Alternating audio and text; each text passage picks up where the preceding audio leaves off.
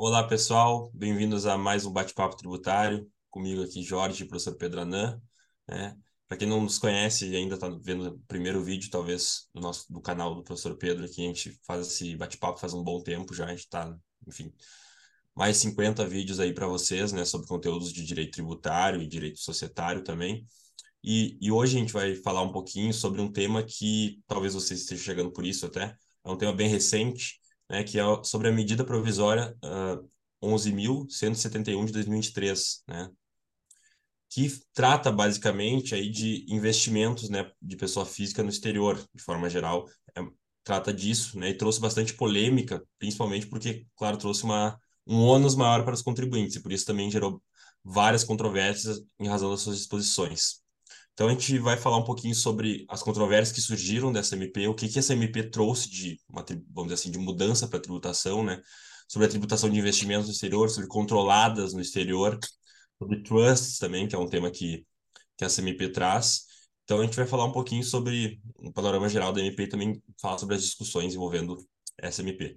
Para quem não se inscreveu no canal ainda, pessoal, não se esqueçam de se inscrever, isso é importante para que o canal tenha mais visibilidade, né? Para que o canal também seja promovido dentro do YouTube. Então, se inscrevam, também deem um joinha se vocês gostarem do vídeo, que isso ajuda bastante, e eventualmente compartilhem nas suas redes sociais. Professor Pedro, com essa breve introdução, muito obrigado pela sua presença aqui mais uma vez e a palavra é sua. Eu que agradeço, Jorge, obrigado a todos aí que estão acompanhando, e vamos falar de mais um tema polêmico, né? Então, o atual governo ele está vindo com bastante surpresas, né? MP 1159, 1161, agora essa 1171, que fala da questão da tributação de uh, ativos no exterior de pessoas físicas que têm investimento lá fora, é, que essas pessoas que têm controlada no exterior, principalmente em pa é, países com tributação favorecida, as famosas offshore, né? É a questão do trust, né? Então, é, a justificativa do governo é a questão, né? Porque segue uma orientação da OCDE, né? É, que é o órgão internacional da, da, a respeito disso, para entrar em sintonia disso, né? Só que a gente vê que, na verdade, existe algumas controvérsias em relação a essa tributação, principalmente das controladas no exterior e da, própria trustee, né? Então, o objetivo nosso é falar sobre essa, essa medida provisória aí que é, o governo acabou adotando, né? Então, a crítica que a gente faz em relação a, a, a isso, não há problema de querer mudar as coisas, né? Mas, assim, vamos é, é, tentar tributar de uma maneira correta, de uma maneira justa, mas não né, é, fazer tributação a qualquer custo. Eu acho que isso é o grande problema. Então não se vai, não se ataca o ponto principal que seria a questão de cortar gasto público, mas vamos tributar de qualquer maneira. E aí a gente vê que essa medida provisória ela tenta pegar uma, o exemplo que a gente tem hoje da tributação das pessoas jurídicas, né, das coligadas controladas no exterior, e tenta jogar isso também para as pessoas físicas. Né? Então, essa medida provisória ela foi publicada agora no dia 30 de abril de 2023. Né? Uh, o objetivo dela é a tributação da renda oferida por pessoas físicas residentes no país, no caso do Brasil, em aplicações financeiras, as entidades controladas no exterior por essas pessoas físicas, os trustees no exterior, que é, o trust é uma forma de planejamento que se faz para poder é, trans, é, transferir propriedade de ativos né, de pessoas físicas no Brasil no exterior de forma a buscar uma proteção, uma segurança jurídica, né? Porque por que o pessoal acabou fazendo isso, né? Não é porque ele quer é, fugir da tributação no Brasil. Na verdade, é uma segurança com medo né, da questão econômica aqui no país. Então, muita gente acabou enviando recursos para o exterior tendo visto a insegurança jurídica que a gente tinha em relação à política e questão econômica e tributação aqui no país. Então, por isso que é, não podemos confundir, não é uma evasão fiscal, não há aí uma sonegação, na verdade é uma forma de tentativa de proteger os ativos que essas pessoas físicas têm no Brasil, transferindo para o exterior.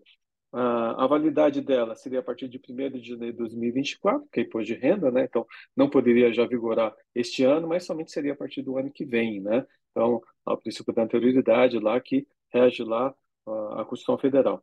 É, a justificativa, né, se a gente pegar a medida provisória, é uma recomendação da OCDE e visa evitar o diferimento né, de rendimentos adquiridos por pessoa física por meio de entidades controladas no exterior. Então, esse é o panorama que a gente tem em relação para justificar, por parte do atual governo, a edição dessa medida provisória. Aí, o que, que ela vai trazer? Né? Ela vai trazer, primeiro, a tributação das pessoas físicas em que tem controle ou tem ativos diretamente no exterior e vai ser tributado de acordo com essa tabela aí né, é, que está na, na, medida provisória. Então, quem é, tiver rendimentos anuais que não ultrapassam 6 mil reais, né, que dá um pouquinho mais de mil dólares, não vai pagar nada de imposto, então pode ficar tranquilo. Quem tiver rendimentos de a partir de 6 mil e um centavos até 50 mil reais por ano, né, é, 50 mil reais daria algo em torno de 10 mil dólares, vai pagar uma tributação de 15%.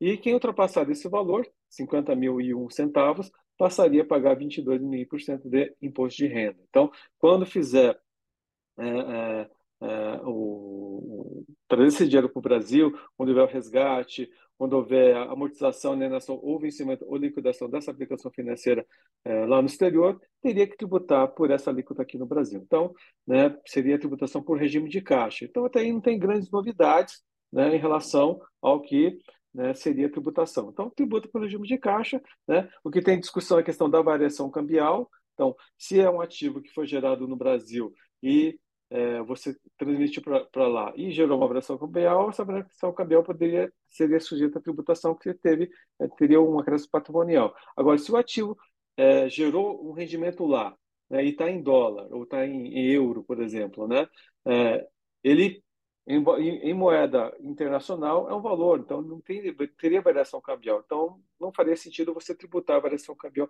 deste valor. Então, a medida provisória não esclarece em relação a isso. Né? Então, é um ponto aí que é, estamos está se discutindo muito em relação a isso. Espera-se que é, alguém coloque alguma alteração na medida provisória para adequar essa, essa, essa omissão né, em relação a isso. Né? Ou seja, o ativo que eu já gerei lá, que está gerando lá. Então, eu vou tributar o ganho, não tributaria a variação cambial. Então, não faria sentido você tributar algo que não seria a disponibilidade econômica jurídica dessa renda. E aí nós temos um ponto que é bastante controverso, que é a questão da uh, pessoa física que tem, por exemplo, uma controlada no exterior, né? E teria, teria que tributar esse rendimento, esse lucro que essa controlada apura. Então, esse lucro seria tributado nos mesmos termos da tabela da pessoa física, ou seja, até 6 mil reais, 0%, né? acima de 6 mil reais até 50 mil reais por ano, 15%, e acima de 50 mil reais, 22,5%, não tem problema. Aí qual que é o ponto é, é, que a lei fala, né? Que esse lucro tem que ser tributado no dia 31 de dezembro de cada ano calendário. Então, isso né, aquela questão. Ah, Há disponibilidade jurídica dessa renda, independente da distribuição? Né? Então, não podemos esquecer a discussão do Supremo da, da questão das pessoas jurídicas que têm controlado o exterior. Né? Então, uh, e ele fala muito na questão da uh, controlada se tiver um país de tributação favorecida ou tributo de renda inferior a 20%. Então, neste caso, esse lucro oferido no dia 31 de dezembro seria tributado independente da sua distribuição aqui no Brasil, né? ou seja, é uma antecipação da tributação desse valor. E é que se discute, né? Uh, se eu pegar o, o julgado do Supremo, né, das controladas no exterior, pessoal juiz no Brasil, ele fala que, no caso das controladas com país de tributação favorecido, não se aplicaria, é, seria é, constitucional a sua tributação no dia 31 de dezembro. Só que é, qual que é a justificativa dos ministros para poder é, justificar essa tributação? Que, por força da equivalência patrimonial, a, control, a controladora aqui no Brasil poderia tributar. Agora, no caso de uma pessoa física, ela não tem equivalência patrimonial. Então, é, não se poderia aplicar esse mesmo entendimento. Então, o que se discute mesmo é se essa tributação ela seria constitucional ou estaria ferindo o artigo 43 do CTN na questão da simularidade econômica e jurídica dessa renda. Eu, pessoalmente, entendo que sim, né? Porque é, vamos imaginar que eu não tenha controlada no exterior, ou seja, eu vou tributar o regime de caixa. Eu só tenho uma controlada e essa controlada está oferindo rendimento lá e né? É, qual que é a diferença, né? Em termos aqui, só tem uma pessoa jurídica no meio. E aí alguns falam, ah, não, mas você tem um controle dela, você simplesmente pode ligar lá para o seu agente lá no exterior, pedir o resgate e ser disponível. Ok, tudo bem, mas eu vou tributar quando? Quando for colocar esse valor à disposição, mas eu vou antecipar essa tributação. Então, esse é um ponto de discussão que a gente tem em relação a essa medida provisória. Eu já vi alguns defenderem que acha interessante essa, essa medida provisória, tem mais pontos positivos que negativos. Eu não concordo muito com esse, esse posicionamento. Eu acho que aqui você está tentando, de uma maneira é, é, é, forçada a fazer a arrecadação. E não podemos esquecer né, que já, tem, já tinha alguns projetos de lei em relação a isso que estão parados no Congresso, né?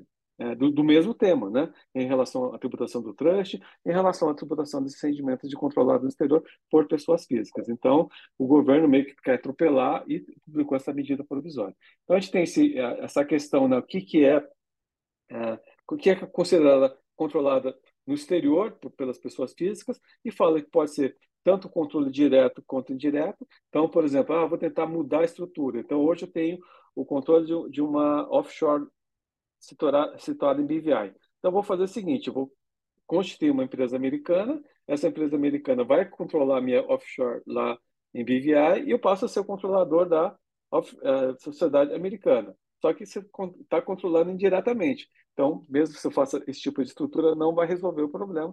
Mesmo assim, você teria que estar tributando este valor. Né?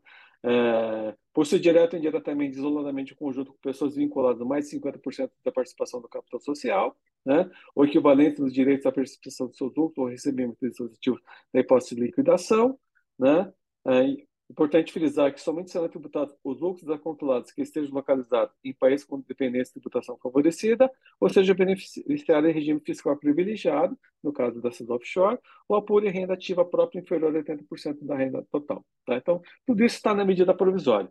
Aí ela vai falar o que é pessoa vinculada, que pega o mesmo conceito do preço de transferência, né? Aquilo que você tem é, relação direta ou indireta, né? E é, é, para poder dizer na questão do renda ativa própria, é que eles colocam, eles colocam um requisito aqui que, né, 80%, e, tipo, e eles colocam royalties aqui. Só que Sim. várias empresas que, enfim, que, tra que vivem de royalties, né? E daí a empresa vai viver de royalties, ela vai ser, vamos dizer assim, ela vai ser considerada uma empresa que não tem renda ativa porque ela é uma empresa que, por exemplo, ah, explora, explora o mercado de filmes, alguma coisa assim. Sim, sim. De, lá, de audiovisual, alguma coisa do tipo. Então, é um critério meio estranho de, colocar aqui para. Sim, sim, sim, sim. Essa dos royalties, porque muitas empresas, ainda mais hoje, né, que tem, a gente tem a intangível aí, é, a economia digital, enfim. Então, é um critério que eu acho que devia ter sido ponderado de uma forma melhor aí antes de ser colocado na medida provisória.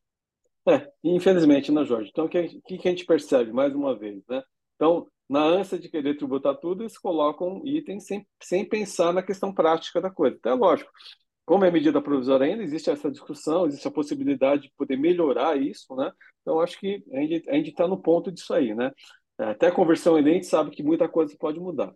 Então, a questão da pessoa vinculada é, é o mesmo conceito que a gente tem hoje em empresa de transferência. Então, a pessoa física, que for cônjuge, companheiro, parente, consanguíneo, afim até terceiro grau, a pessoa física que no país. Então, não adianta você utilizar seu filho, não adianta você querer usar a sogra, o sogro, né, é, a sua esposa, para poder tentar esconder, isso vai ser considerado vinculado, portanto, vai ter que sofrer a tributação. Né? Pessoas jurídicas cujos diretores ou administradores forem cônjuges, companheiros, parentes, consanguíneos, ou afins, a terceiro grau da pessoa física, e assim vai. E a, e a lei vai, vai colocando as hipóteses de maneira a querer pegar qualquer hipótese, possibilidade que você pode tentar estruturar uh, e tentar fugir dessa tributação. Né? Aí uh, ele vai falar qual que é o momento né, que você vai tributar esse lucro. Né?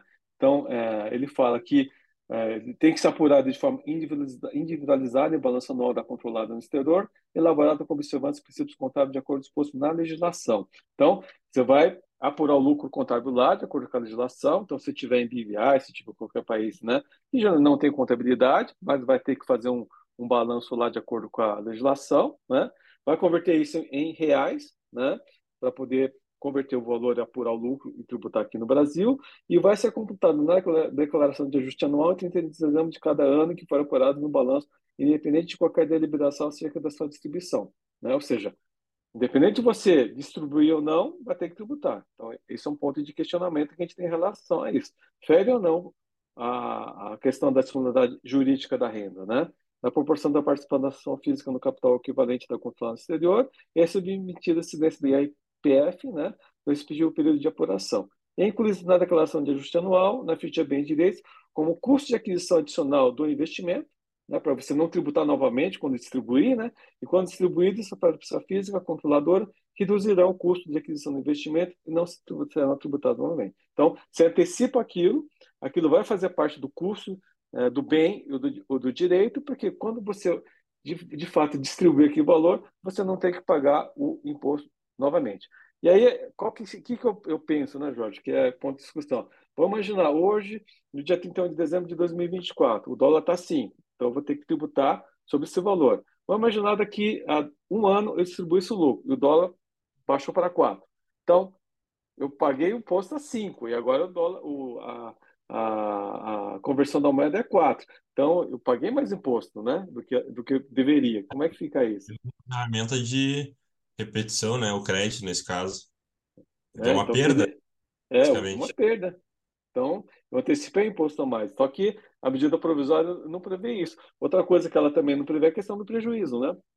Como é que eu faço em relação à compensação do prejuízo que eu tenho né, de períodos anteriores? Vou poder compensar? Não vou poder compensar? Então, essas são questões ainda que é, tem, tem dúvidas em relação a isso. Então, é, para variar, não foi, foi bem redigido e tem essa questão que, que temos que discutir. E aí tem a questão do trust, né? Para quem não sabe, o que é trust? É uma estrutura que eu faço, né? Que eu pego, transfiro a propriedade dos meus bens, né? Para um trustee lá fora. Esse trustee passa a administrar os bens. Eu deixo de ser proprietário deste, desses bens, né? Que eu faço a doação dos bens para esse trustee e eu nomeio os beneficiários dos meus trustees, que normalmente são os filhos da pessoa. Então, o que, que eu faço com isso? Eu deixo de ser proprietário desses bens e esses bens passam a ser propriedade de uma terceira entidade lá fora, que é um trustee que vai passar a administrar. E os meus herdeiros é que são os beneficiários. Então, isso é uma forma que o pessoal teve de fazer uma, um planejamento sucessório de forma a poder proteger o ativo aqui do, do, no Brasil de eventuais execuções trabalhistas, execuções fiscais, né, de cobranças de credores. Então, o pessoal criou essa estrutura. Aí você tem a questão do trust revogável, aquilo que eu posso cancelar, e do trust irrevogável. Então, o trust revogável, no qual você pode votar a situação anterior, faz até sentido, talvez, querer tributar de acordo com a pedida provisória. Mas um trust revogável, que você transfere de fato a propriedade, você não tem como votar atrás, então existe essa questão. É, faz sentido você tributar isso no dia 31 de dezembro, independente da distribuição ou não desse valor? Então, essa é uma questão que é, a medida provisória ele, ela tenta forçar essa tributação, antecipar isso, como se você não tivesse feito a operação. Na verdade, você não transferiu essa propriedade para si, esse bem é seu mesmo, na verdade, você fez uma né? É, tá, na verdade, você fez uma simulação, né?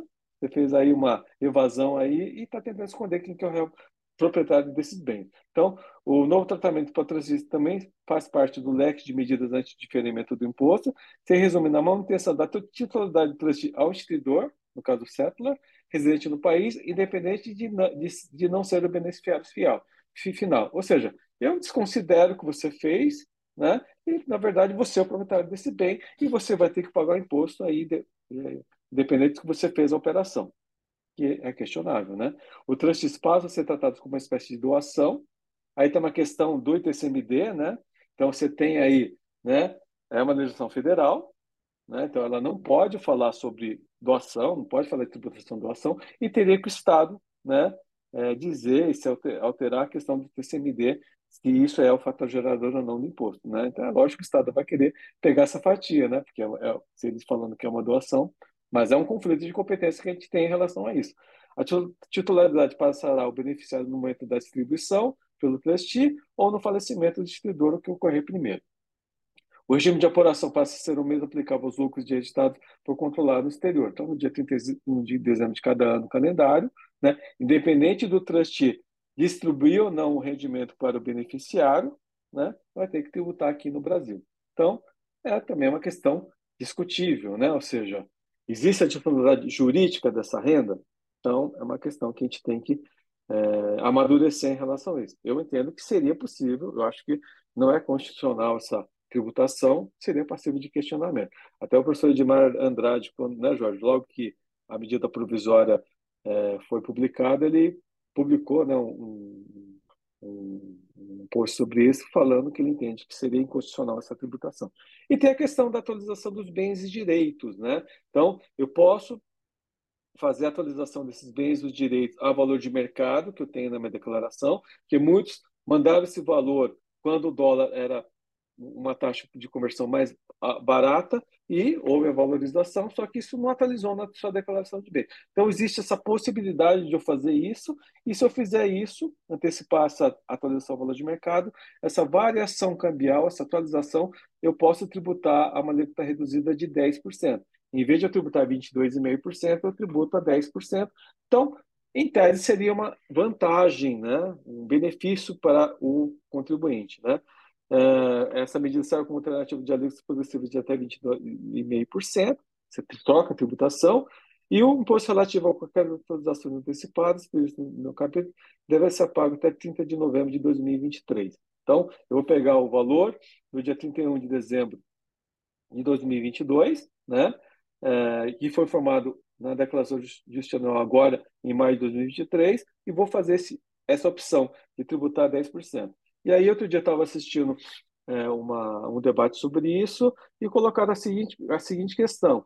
E aquele pessoal que se beneficiou daquela é, de trazer aqueles ativos no exterior e tributou a alíquota de 6%, né? Vai ter que tributar novamente se eu fizer isso? Então, eu já tributei a 6, eu vou tributar a 10 agora? Então, não faz muito sentido tributar novamente o, o valor, né? Mas a medida provisória, ela traz essa, é, não esclarece em relação a isso. Então, você tem essas questões, né, Jorge, que a gente tem em relação a essa medida provisória. Né? Eu acho que ela não vem num momento muito bom né, em relação a isso, mas né, ela traz essa possibilidade né, de tributação desses rendimentos oferidos por pessoas físicas, seja diretamente, seja através de controlada no exterior, seja através de, de trustee. Né? Aqui a gente tem um resuminho né, do que seria essa a, a, a, a, medida provisória, né? Então você tem as aplicações financeiras, né, em offshore por residente no país, os rendimentos, incluindo variações cambiais, serão tributados no momento da disponibilização e vão aplicar as alíquotas progressivas de 0, é, é, 6%, né, 15% ou 22,5%. Aí tem a questão das controladas no exterior, que é é uma entidade situada em paraíso fiscal ou dependência com regime fiscal privilegiado, vai tributar a partir de 1 de janeiro de 2024, todo dia 31 de dezembro de cada ano calendário, vai aplicar também essa tabela de 6%, 15% ou 22,5%, né? Tem a questão da compensação de prejuízos, né, que está muito claro, né? E esse ganho, né, essa tributação, esse valor que está sendo tributado antecipadamente vai fazer parte do custo de aquisição, né, para abatimento quando o lucro foi efetivamente distribuído. Tem a questão dos trustees no exterior, né? Então, é, você tem a, o cétula, que é o que fez a constituiu o trustee, transferiu a propriedade para o trustee no exterior e tem os beneficiários, né? A operação do, do tributável no final de cada ano calendário, a partir de janeiro de 2024, também vai aplicar a alíquota, a tabela, né? Compensação de prejuízos também né, não está muito claro e o ganho patrimonial interno por disquisição para abatimentos futuros. Né? E temos a questão né, da atualização do valor de mercado dos bens né, no dia 31 de, declara 31 de dezembro de 2023 e essa variação cambial né, vai ser tributada a alíquota de 10%. Né? Então, essa seria em breve síntese essa questão da medida provisória, né, Jorge? Então, é, você falou, é um tema atual, recente, está tendo muito debate em relação a isso. É, muitas é, tentativas de emenda, né, propostas de emenda a essa medida provisória, sendo proposta no, pelo, no Congresso, então a gente tem aí, vamos aguardar o que, que vai acontecer em relação a ela. E sobre, tem alguns pontos que, que eu vou chamar a atenção. Aquele, a primeira coisa é que para o ganho de capital, aquela alíquota, essa alíquota progressiva que foi colocada, ela é bem maior que aquela do ganho de capital normal, né? Porque Sim. a do ganho de capital normal, ela ela é 15% até 5 milhões. Depois, 17,5% de 5 a 10, 20% de 10 a 30 e só acima de 30 milhões, né, 22,5%. Então, ela diminui bastante essa progressividade nos casos de ganho de capital. Né? Sim, então, sim, sim, sim. Uma, uma, diferença bem significativa da MP. E outra coisa também que é interessante, como tem que obedecer a anterioridade anual, porque trata de imposto de renda, imposto de renda obedece à anterioridade anual. Se eu optar pela atualização do, do valor dos bens uh, e tributar, eventualmente, se no meu, no meu caso tiver variação cambial, talvez eu, eu não tenha que atualizar considerando a, a variação cambial, porque eu não posso, não, porque essa mudança não está valendo ainda, né? Vamos sim, dizer assim. Sim, sim, sim, e a atualização está prevista até 31 de dezembro de 2023. Então, esse dispositivo, vamos dizer assim, ele, é um, ele teria efeito, né? Sim, então, se o dispositivo atualizar, ele talvez não tenha o efeito da. Claro que a Receita pode questionar, mas em tese ele não teria que ter o efeito da, da tributação da variação cambial, porque não tinha antes, né? Sim, sim, sim, sim. Então é interessante ver isso, claro, o contribuinte teria que ver se vale a pena primeiro atualizar, né, e tributar 10% e, e eventualmente se tivesse essa variação cambial frente à moeda né, estrangeira, se teria que colocar ou não, que eu acho que não, porque teria que obedecer a anterioridade nesse caso, como, como, a, como essa medida teve uma consequência, uma tributação, teria que respeitar, então, a anterioridade anual, isso poderia valer, né, a partir de 1 de janeiro de 2024, essa tributação da variação cambial. Sim, sim, sim, sim. sim. E, teriam esses dois pontos que eu, que eu, que eu destacaria aqui da, da, da MP, tá, além e... a gente já conversou. Veja. E outra coisa, né, Jorge? Essa variação cambial, vamos imaginar, né? É uma aposta também, né? Porque hoje o dólar tá chegou a cinco e pouco e hoje está, né? É, quatro e pouco, né? Quase cinco. Então, você não sabe se vai continuar nesse valor ou vai reduzir, né? Se reduz, na verdade, você acabou, né? Apostando errado. Então, eu acho que são pontos aí que a gente tem que pesar, quem for optar ou não, para ver se vale a pena ou não, né? E aquela coisa, né? Como ainda é medida provisória, tem que ver se ela vai realmente ser convertida em lei, né? Então, tem toda essa, essa, essa, essa questão que a gente tem que levar em consideração. Né? Sim, e quando se for convertido em lei, a gente vai ter que fazer outro vídeo aqui, porque provavelmente vai ter mudança. Sim, algumas... sim, sim, sim. Outras vão ficar, provavelmente algumas, alguns retoques serão feitos nessa, com certeza serão feitos nessa MP, né? Assim como fizeram na, nas outras aqui, MP 1147, tá do Pérsia, a própria MP 1159, questão do, do crédito do ICMS, então o pessoal tem que ficar atualizado aí. Sim, Fique ligado. Sim. Não, é e, a, e, a, e a MP 1159 é aquela coisa, você vai olhar, não foi a MP 1159. É, não, é, não foi convertido. É. foi convertido em 1147 foi emendada isso, ali. Isso, houve, houve emendado. E até... veio, veio crédito e piscofins tudo junto. Mas, isso, e para quem quiser estudar esse tema também, tem bastante conteúdo, tá? De escritórios aí que produziram cards, produziram. Ah, já, não sei se tem artigo já sobre isso, acho que debateram também na, na própria mesa de debates do BDT, foi debatida essa questão do trust, né? Então, a particularidade do trust, se isso seria realmente né, um, as características de um trust que eles colocaram no MP. Então, para quem quiser, quiser estudar um pouco mais esse tema, eu recomendo. E a, e PET, também... a, PET também, a PET também fez uma reunião ah, é, mensal. É verdade também fiz várias lives sobre isso. Sim, sim, então, sim, sim. É, conteúdo não, não, não, não falta. Não, não falta. Quem quiser estudar esse tema, é porque esse acaba sendo um tema que atinge pessoas próximas da gente, às vezes, né? Inclusive, amigo sim, meu vem, ah, o que que eu faço? Eu tenho uma aplicação no exterior, quanto é, o que que eu tenho que fazer? Vai mudar quando? Enfim. Então, esse é um tema legal porque talvez, né, acabe que vocês se deparem aí com um amigo um parente que tem investimento exterior vai perguntar para vocês, né? Então, isso é legal saber. Verdade, importante, importante. Então, só para mais só... próximo é que a gente imagina, né? É, exatamente. Mas então, pessoal, a gente fica à disposição, eventuais dúvidas que vocês tiverem sobre o tema, a gente, a gente pode responder. Né? Sugestões de temas, a gente sempre pede também que vocês mandem aí, a gente teve feedbacks positivos nos comentários, então Fiquem à vontade para dar o feedback e também fazerem sugestões de temas, porque a gente sabe que tem muitos temas infindáveis no direito tributário. Então, a gente vai tratando de, de temas que surgem, de temas que já existem. Então, sinta-se à vontade. Professor Pedro, mais uma vez, muito obrigado pela sua presença e pela parceria. E até o próximo vídeo, então, pessoal. Não esqueçam de dar o joinha aí e se inscrever no canal. Eu que agradeço, Jorge. Obrigado por você estar né, mais uma vez aí disponível para a gente poder continuar esse projeto e agradecer a todos aí pela presença e pela, pela audiência. Então, obrigado até a próxima. Tchau, tchau. Tchau.